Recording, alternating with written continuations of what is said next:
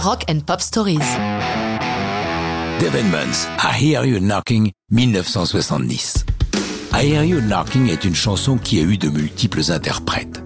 Écrite en 1955 par deux musiciens de la Nouvelle-Orléans, Dave Bartholomew et Earl King, elle devient rapidement un standard du rhythm and blues. Le sujet de la chanson? Le héros s'est fait larguer par sa chérie, il l'a supplié de rester, mais lorsqu'elle revient et qu'elle frappe à la porte, revanchard, il ne lui ouvre pas. Ce blues lent qui swing est tout à fait typique du son New Orleans, rendu célèbre par Fats Domino, qui enregistre d'ailleurs sa propre version de I Hear You Knocking en 1961. Mais le premier enregistrement en 55 est celui réalisé par Smiley Lewis, autre natif de la Nouvelle-Orléans, et c'est sur cette version que va tomber Dave Edmonds. Edmonds est chanteur, guitariste et producteur. Il a déjà connu le succès avec un trio baptisé Love Sculpture et une étrange reprise rock de la danse du sabre de Gatchatourian. Avant de devenir le producteur des Flaming Groovies, il s'occupe de sa carrière personnelle. Il cherche des chansons, il veut reprendre le classique Let's Work Together. Pas de chance, les Américains de Canon Hit viennent de publier avec succès leur propre version. Le Gallois repart à la chasse d'autres titres possibles.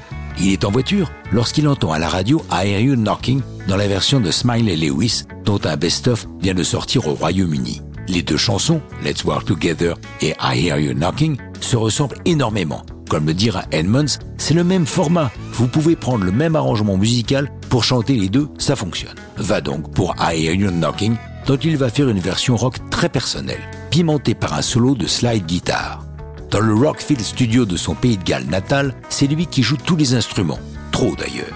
Après avoir laissé reposer la chanson quelques jours, il refait le mixage en supprimant tout ce qui lui paraît superflu et obtient le son dépouillé qu'il recherche. Quant au timbre étrange de sa voix, il a l'idée saugrenue mais payante de faire passer son chant au travers d'un téléphone.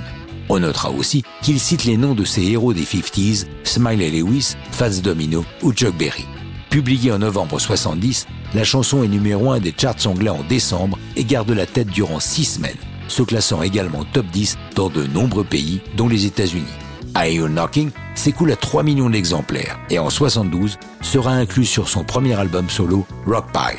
Par la suite, Dave Edmonds sera un brillant producteur pour des artistes comme Status Quo et même Paul McCartney. Mais ça, c'est une autre histoire de rock'n'roll.